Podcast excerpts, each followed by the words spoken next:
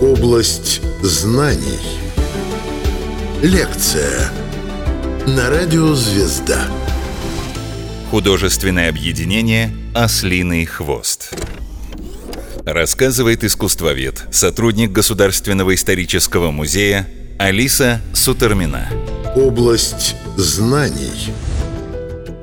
1910 год в истории русского искусства был отмечен интереснейшей и эпатажной выставкой под названием «Бубновый валет», которая породила новое художественное объединение.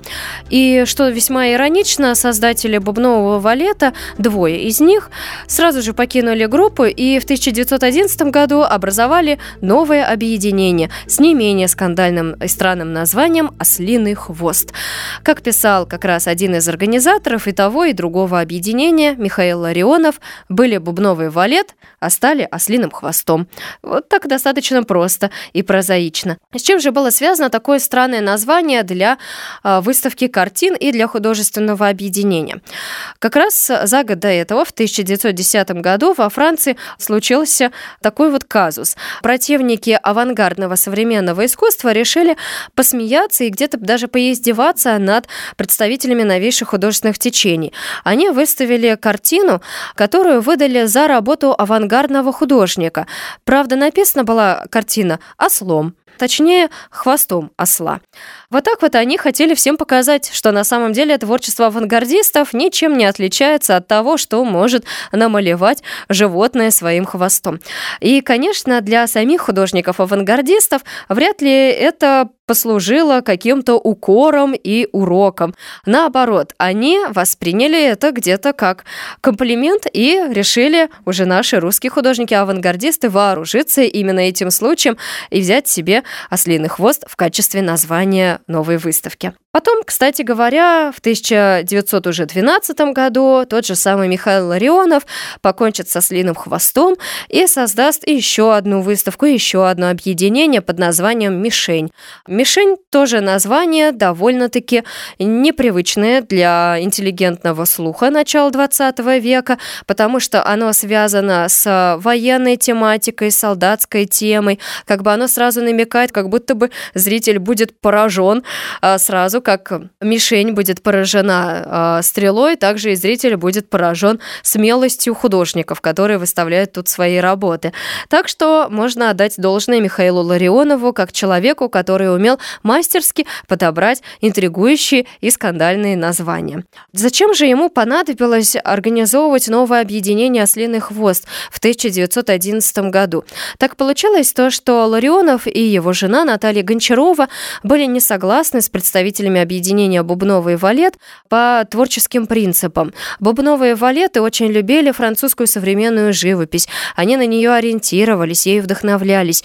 А вот Ларионов и Гончарова считали, что следует все-таки больше внимания уделить русскому искусству, именно русской народной культуре. Тут они тоже немножко отличались друг от друга. И у Ларионова, и у Гончаровой были свои особые предпочтения, о которых поговорю впоследствии. Но так или иначе, именно из-за вот этого принципиального несогласия по, скажем так, ориентации, по источникам вдохновения, они решили расстаться с бубновыми валетами. И не просто расстаться, а выступить против них, потому что Ослиный хвост начал ожесточенную борьбу против бубнового валета. Они заявляли и в статьях, и декларировали непосредственно на публику, э, что бубновые валеты совершенно категорически неправы. Мало того, ослиные хвосты специально и провоцировали бубновых новых валетов, на скандалы, порой даже и драки. Художественное объединение «Ослиный хвост». Область знаний. Действительно, выставки вот этих двух объединений, бубновый валет и ослиный хвост, проходили не просто эпатажно, они проходили порой даже с полицией, которая была вынуждена приезжать на вызов и разобраться с происходящим. А, ну, например, бывали случаи, когда начинали художники бросаться друг в друга стаканами стеклянными, а могли там и бросить друг друга стульями. Тут уж, конечно, никак без полиции дело не могло обойтись. Конечно, суровых э, тюремных наказаний для художников-хулиганов не было. Обычно все заканчивалось предупреждениями и настоятельными просьбами более так себя не вести. А любопытно также, что порой приезжала полиция не только чтобы разнять а, дерущихся художников на их выставках, но и чтобы изъять некоторые работы, потому что все-таки существовала определенная цензура, существовал все-таки определенный лимит того, что художникам позволялось выставлять. И вот, например, когда Наталья Гончарова на выставке «Ослиный хвост» выставила серию работ с изображением евангелистов, это посчитали считали кощунством, потому что это все-таки тема религиозная и экспонируется на выставке с таким вот низменным грубым названием.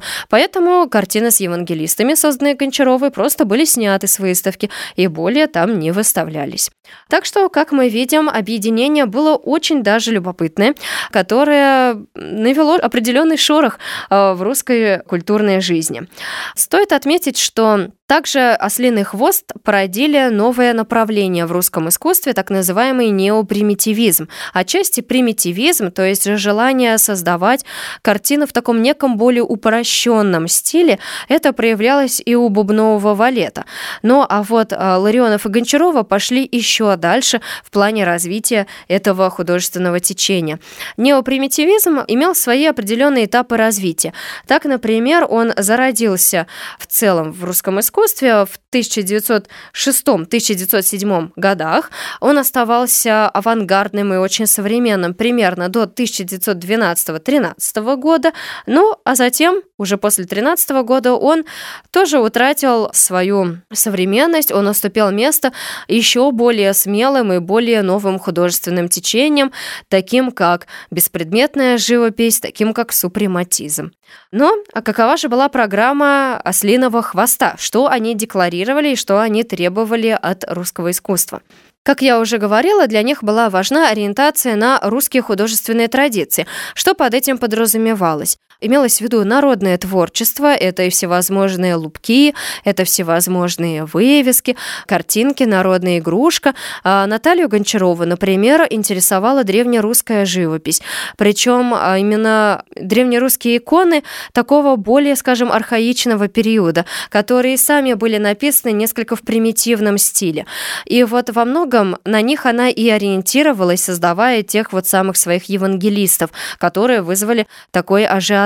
Также они в целом стремились к ориентации на восток, а не на запад, как это было, например, у бубнового валета. Россия отождествлялась с востоком для ослиных хвостов, и поэтому они как раз считали, что восток, и в том числе Россия, это родина истинного искусства, на которое следует опираться, ориентироваться.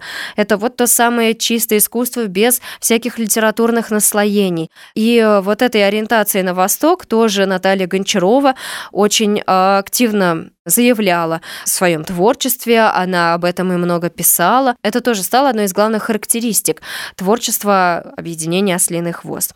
Они также стремились возродить жанровое начало в русском искусстве.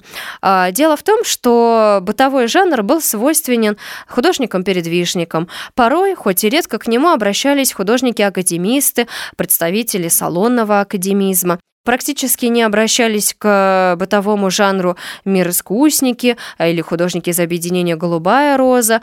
Меньше тоже, чем передвижники бубновый валет, которые куда больше любили натюрморт и портреты, а вот ослиные хвосты решили возродить жанровое начало, изображать различные повседневные сценки, порой проникнутые грубоватым, но в целом добродушным юмором. И вот здесь, помимо Гончаровой и Ларионова, следует назвать еще еще художника Шевченко, тоже одного из ярких представителей «Ослиного хвоста».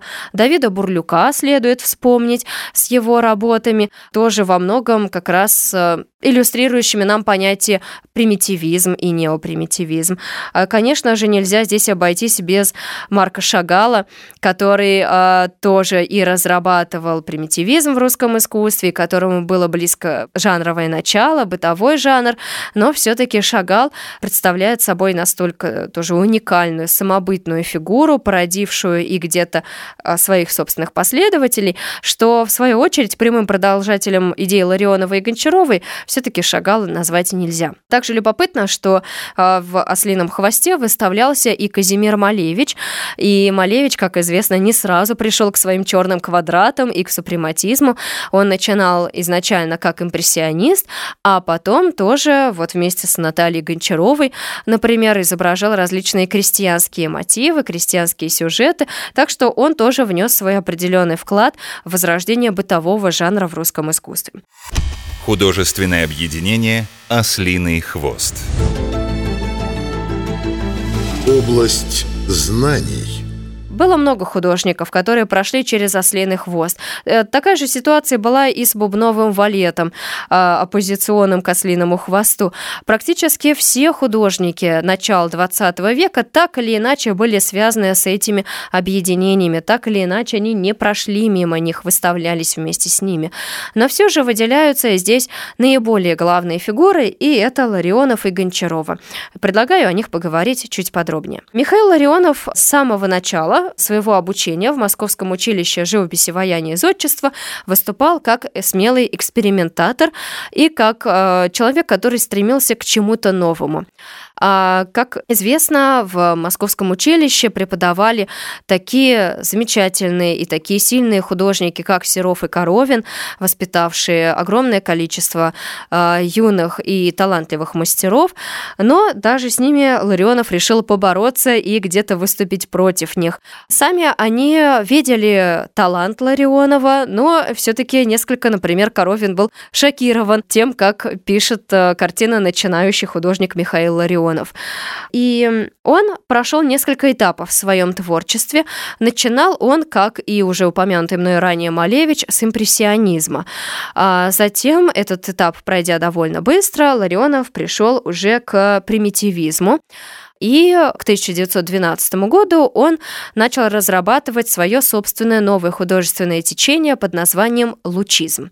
Но обо всем по порядку. Пожалуй, наиболее интересным этапом в творчестве Ларионова является как раз примитивизм, с которым он выступил вначале в бубновом валете и затем еще в большей степени в ослином хвосте. Художник писал картины на а, какие-то совершенно повседневные и обыденные сцены из жизни, но вот здесь а, следует сразу упомянуть его серию, посвященную парикмахерам и парикмахерским. Но, казалось бы, кому придет в голову изображать, как парикмахер стрижет кому-то волосы. Но Ларионов решил, что это вполне достойная тема для живописного произведения и написал несколько картин на данный сюжет, которые стали широко известны, и по сей день это такая своего рода карточка русского авангарда и неопримитивизма. А несмотря на то, что, казалось бы, написаны они без э, каких-либо деталей, Порой они двумерные, нет передачи объема пространства, в котором находится парикмахер и человек, который пришел за новой стрижкой.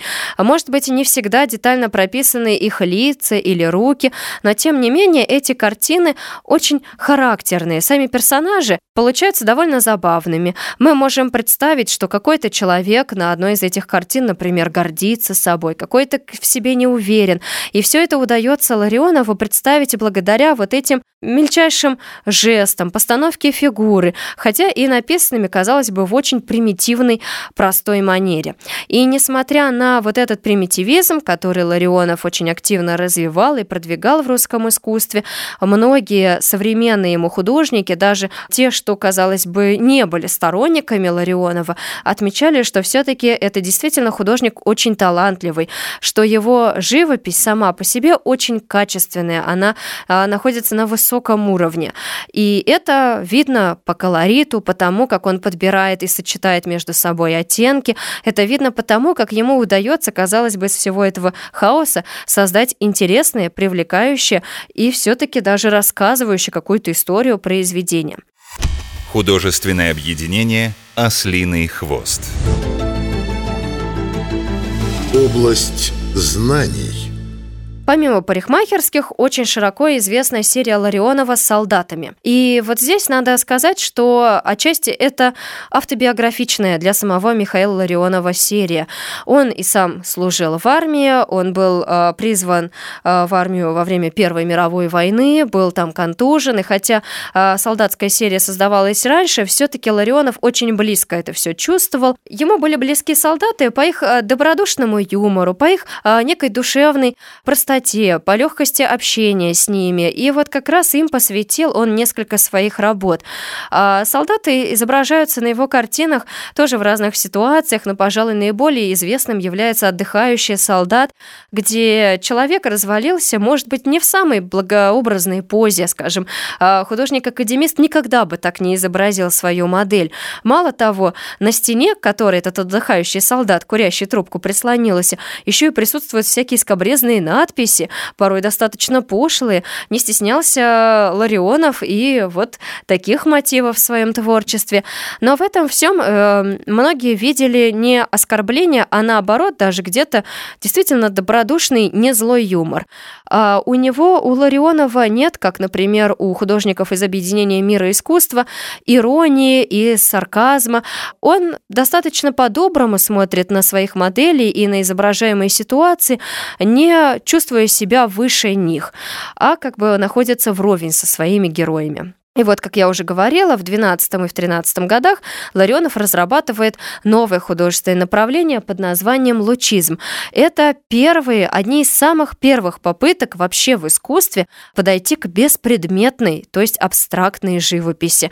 Но что такое абстракция, многие из нас представляют. Тут, пожалуй, самым известным в русском искусстве является Василий Кандинский. Конечно же, к беспредметной живописи пришел и Малевич со своим супрематизмом.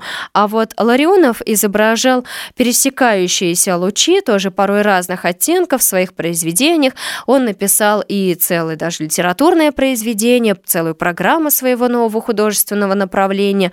И таким образом внес, конечно, огромный вклад в создание совершенно нового художественного стиля э, в искусстве. И его супруга Наталья Гончарова, следует, конечно, поговорить и о ней. Она, что интересно, начинала как скульптор. Изначально она училась в Московском училище живописи, войны и зодчества именно на скульптора, но, как считается, именно познакомившись с Ларионовым под тем или иным его влиянием, пагубным или, наоборот, благоприятным, она бросила заниматься скульптурой и стала художником. Но, как считают многие исследователи, вот это вот изначальное скульптурное начало в ее творчестве чувствуется и в живописных последующих работах Гончаровой. Ее работы, пожалуй, еще более бурные по темпераменту, еще более осязаемые, еще более внушительные, монументальные, чем картины ее супруга.